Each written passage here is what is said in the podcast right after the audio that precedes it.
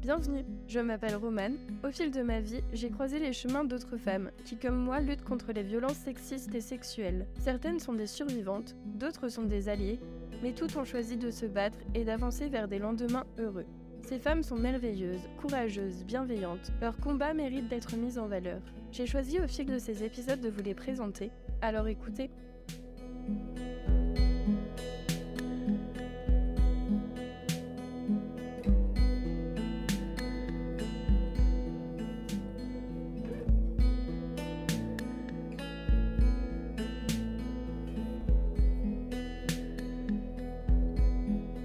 Bonjour Rachel Flore, merci d'être là aujourd'hui dans ce premier épisode de Lendemain Heureux. Merci beaucoup Romane pour cette invitation. Est-ce que vous pourriez vous présenter en quelques mots? Alors moi je m'appelle Rachel Flore Pardo, je suis avocate, avocate au barreau de Paris, j'exerce principalement en droit pénal et je suis aussi euh, activiste engagée dans la défense des droits des femmes et notamment dans la prise en charge des victimes de violences sexistes et sexuelles. Comment est né cet engagement féministe? Mon engagement féministe, je l'ai en moi depuis euh, bien longtemps. Je peux pas expliquer vraiment euh, s'il y a tel ou tel élément déclencheur. En tout cas, moi, ce que je peux dire, c'est que je viens d'une famille euh, d'engagés, donc j'ai j'ai cette envie d'engagement en moi depuis que je suis toute petite et j'ai un engagement naturel, un attachement à cette défense des femmes, des droits des femmes. C'est vrai que je ressens parfois avec les victimes que j'accompagne une proximité euh, certaine, une relation euh, très puissante euh, entre femmes. C'est cette relation de presque sororité qui m'inspire beaucoup dans la défense de leurs intérêts. Comment se rejoignent votre métier et votre engagement au quotidien?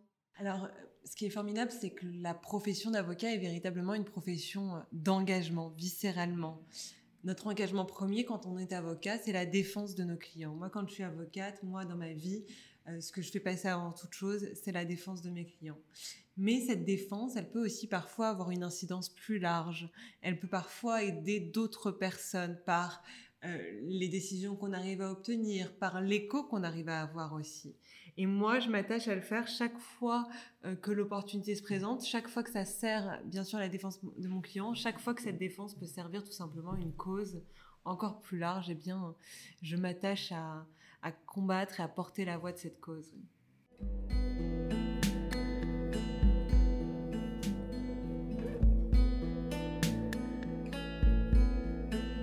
En avril 2020, lors du confinement, vous cofondez le collectif Stop Ficha pour lutter contre le cyberharcèlement. Vous avez également coécrit le livre Combattre le cybersexisme en 2021. Pourquoi la lutte contre le cyberharcèlement est-elle importante pour vous?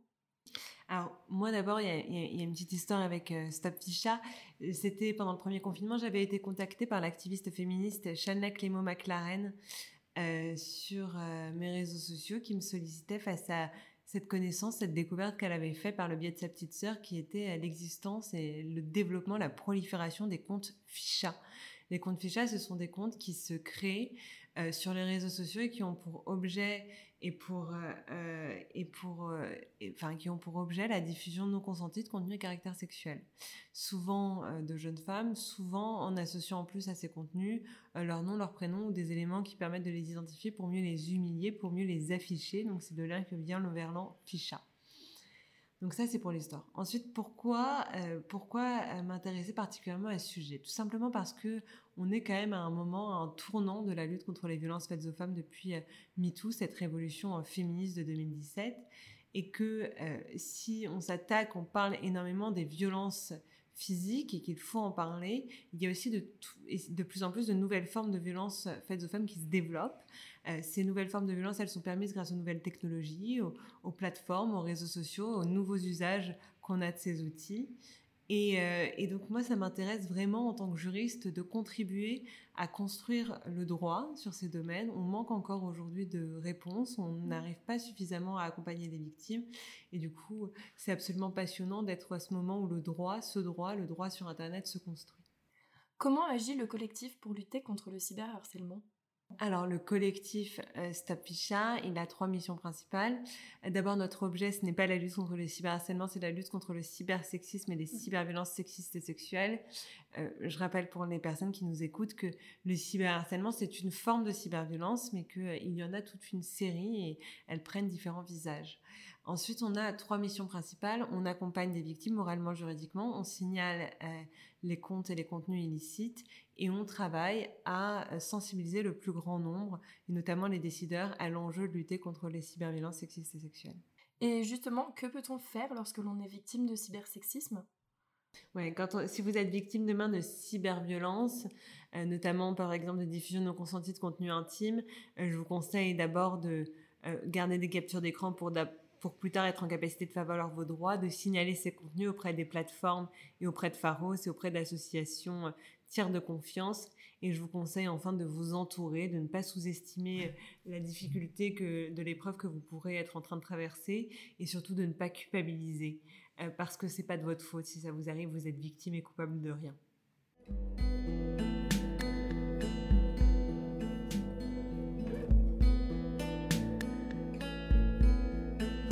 En 2021, on voit l'apparition du hashtag double peine sur les réseaux sociaux. Ce dernier dénonce les mauvais traitements et les humiliations subies des victimes de viols et d'agressions sexuelles au moment du dépôt de plainte dans les commissariats.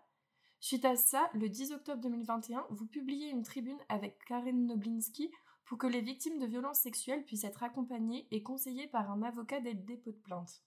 Pouvez-vous nous expliquer votre démarche et en quoi cela est important? Alors, euh, donc c'est le hashtag double peine qui a été lancé euh, par euh, Constance Villanova, Anna Marie Libreuil et avec Karen Noblinski, on s'est très vite saisi du sujet puisque évidemment ce qu'elle dénonçait avait un écho sur notre pratique quotidienne d'avocate. Et en fait, ce qui se passe, c'est que le moment du dépôt de plainte est véritablement pour les victimes le moment de l'accès à la justice. Donc il est très important que ce moment se passe bien et malheureusement il y a trop de loupés et c'est ce qui est venu dénoncer ce hashtag. Et avec Karine Noblinski, on est convaincu euh, que la présence d'un avocat aux côtés des victimes à ce moment-là peut euh, les protéger parce que l'avocat c'est quoi? C'est le garant des droits de son client et du coup là ce serait le garant des droits des victimes et ça permettrait aussi de voilà de, de, permettre que la procédure pénale se déroule mieux avec cette étape qui serait réalisée peut-être avec davantage d'exhaustivité, de précision et de célérité pour les victimes, si elles sont à la fois accompagnées de leur avocat, qui, qui sera tant un soutien psychologique qu'un conseil juridique.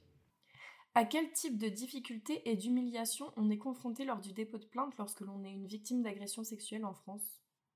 Bah, il arrive qu'on leur dise euh, qu'on ne prendra pas leur plainte, il arrive que euh, l'audition de dépôt de plainte soit pas faite avec suffisamment de précision, qu'on oublie de conserver des preuves, etc. etc. Que pensez-vous que le système judiciaire actuel pourrait changer? Bah, en fait, je pense qu'en mettant, en permettant, et c'est une victoire qu'on a eue euh, avec Karen Noblinski, parce qu'on a obtenu la création de ce droit à l'assistance d'un avocat dès le dépôt de plainte, et bien en fait, en faisant cela, il permet tout simplement de s'assurer que euh, les, euh, les, victimes sont à ce moment-là euh, dans leurs droits, qu'on ne leur porte pas de préjudice, qu'on respecte tous les droits qu'elles sont censées avoir. Et aussi, il peut aussi avoir ce rôle à la fin de l'audition de poser une question, de préciser quelque chose. Et ça, ça peut avoir son importance parce que l'acte de dépôt de plainte, c'est véritablement l'acte qui lance l'enquête. Donc, il est absolument crucial. Si on regarde un peu ce qui est fait ailleurs en Europe, notamment en Espagne, il existe des tribunaux spécialisés dans le traitement des violences de genre au sein du couple. Les magistrats qui y exercent reçoivent une formation en ligne spécifique de 16 heures. Depuis 2004, une loi a créé les unités d'évaluation médico-légale intégrées, où médecins légistes, psychologues et assistantes sociales travaillent en collaboration. Dans ces tribunaux, le taux de condamnation est supérieur à celui des tribunaux pénaux, L'Espagne est le troisième pays sur 19 à compter le moins de féminicides conjugaux et le pourcentage de femmes portant plainte après une agression est supérieur à celui de la France, 27 contre 14%. Qu'est-ce que vous pensez de ce système et est-ce que selon vous la France pourrait ou devrait s'en inspirer? Oui, bien sûr, il faut absolument se regarder ce qui fait à côté, ce qui marche, etc ça a tout à fait euh, son importance euh, parce qu'en euh, fait le modèle espagnol est véritablement porteur d'espoir parce qu'on a vu que quand on se donne les moyens, ben, on peut obtenir une baisse des féminicides et ça c'est vraiment essentiel. Donc oui, il faut regarder ce qui s'y passe et ensuite il faut s'en inspirer pour trouver des outils qui soient adaptés ici à notre système judiciaire français. Mmh. Mais moi, je suis tout à fait favorable à une spécialisation des magistrats qui traitent ces affaires parce que c'est des affaires qui sont très particulières, les affaires de violence intrafamiliale et surtout de violence conjugale notamment parce qu'elles euh, elles incluent souvent une certaine notion euh, d'emprise. C'est une notion très complexe et aussi elles posent des difficultés de preuve parce que eh bien, souvent c'est à huis clos, loin des regards, dans l'intime que se déroulent ces faits. Et est-ce que vous pensez qu'une formation de 16 heures, c'est suffisant? Je ne sais pas si c'est suffisant. En tout cas, une chose est sûre, c'est que c'est mieux que rien. Euh, non, je pense que c'est peut-être pas suffisant. Maintenant, si ça marche en Espagne, alors peut-être que pourquoi pas? Comment on explique un tel taux d'impunité des personnes à l'origine des violences sexistes et sexuelles, et notamment des cyberviolences en France? Ce sont euh, des violences, euh, les violences sexistes et sexuelles qui se déroulent le plus souvent dans l'intime. Donc en fait, on va avoir des difficultés de preuve. Voilà. Et, mais en fait, comment on fait quand on est dans ce type de dossier? On va chercher à réunir des faisceaux d'indices qui vont nous permettre de conclure euh, à ce si les faits dénoncés sont réellement passés ou non. Euh, donc, c'est les difficultés auxquelles on est confronté. Alors, de plus en plus, on se dote d'outils pour répondre à ces difficultés de preuve, notamment avec, euh, ils ont créé sous le président quinquennat une présomption de non-consentement. tout ça, c'est des choses qui viennent faciliter la caractérisation de l'infraction. Quant aux violences en ligne, c'est une autre question, on manque pas de preuves, mais là, les difficultés, c'est de retrouver l'auteur des violences. Parce qu'il se cache derrière des comptes anonymes, je suppose. Ça arrive exactement, et ça arrive que les plateformes ne coopèrent pas euh, pour euh, transmettre des informations d'identification, etc.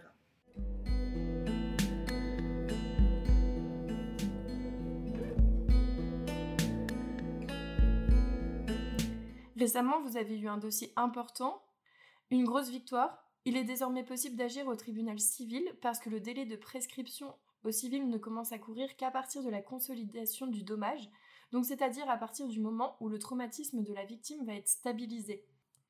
Cette stabilisation est attestée par un expert. Cela permet non pas d'obtenir la condamnation de l'auteur, mais au moins la reconnaissance de responsabilité et la réparation. Comment faire pour avoir accès à cette expertise? Faut d'abord aller devant le tribunal et solliciter la désignation d'un expert par le tribunal. Ensuite, il y aura une expertise psychologique, psychiatrique qui va fixer euh, ce point de départ du délai. Et ensuite, euh, les calculs de prescription vont se faire ainsi. Donc finalement, quand on cherche dans nos droits, on se rend compte qu'il y a des possibilités d'agir, mais il faut vraiment fouiller et le savoir. Du coup, j'imagine que peu de victimes accèdent à ces droits.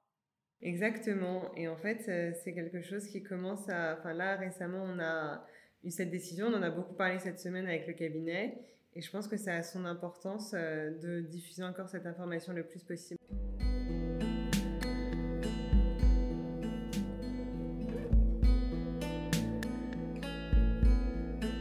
Comment vous militez pour votre engagement féministe au quotidien? Est-ce que ça vous arrive de manifester? Oui, ça m'arrive d'aller aux manifestations. Moi, je fais des choses. En fait, je trouve que le droit, c'est un formidable outil pour faire changer les choses. Et moi, j'ai la chance d'exercer ce métier d'avocat qui est un métier vraiment merveilleux. Donc, euh, je m'en sers tant que je peux pour faire avancer la cause. Alors, moi, j'aime bien aussi me sentir proche des militants. Je suis vraiment une militante dans l'âme. Enfin, j'adore ça. Et du coup, oui, je vais aux manifestations. Euh, je me retrouve aussi avec mes euh, cofondatrices et les membres de l'association Stop Ficha régulièrement. Et puis, et puis voilà, donc ça prend différentes formes. Finalement, que diriez-vous à d'autres femmes pour les convaincre de s'engager elles aussi? En fait, ce que je leur dirais, c'est euh, déjà qu'il n'y a pas d'obligation à s'engager, mais c'est que euh, je trouve qu'en effet, l'engagement, l'engagement associatif, l'engagement militant, c'est un formidable vecteur d'épanouissement, de rencontres. Et, moi, en tout cas, ça m'a énormément apporté. Donc euh, voilà, et, et, aussi ce que je veux dire, c'est qu'il y a mille et une manières de s'engager, d'être féministe. Moi, je le fais à ma manière, souvent dans le cadre de mon métier, mais il y a bien sûr bien d'autres façons. Et, euh, vous savez, euh, voilà, chacun fait comme il peut et comme il veut. Et en tout cas, tout le monde, chaque personne est, est la bienvenue dans cette lutte.